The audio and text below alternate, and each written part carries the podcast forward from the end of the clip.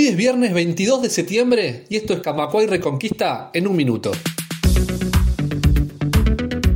De 10 subgrupos del grupo 14 de los consejos de salarios convocados a negociar, solamente 4 han llegado a acuerdos y en los restantes solo se observa aspereza y apatía patronal, según informó el presidente del Consejo Sector Financiero Privado de AEU, Juan Fernández. El directorio de la JUTEP la Junta de Transparencia y Ética Pública resolvió por unanimidad intimar al senador nacionalista Juan Sartori a presentar su declaración jurada completa, hecho que el legislador resiste desde hace meses. Tras recibir el aviso, Sartori tendrá un plazo de 15 días hábiles para cumplir con la normativa el oficialismo acordó la renovación automática de licencias radiales hasta el año 2030, con el fin de despolitizar el tema cuando se acerca el tiempo de elecciones y dejando de esta forma congelado el actual statu quo del sector.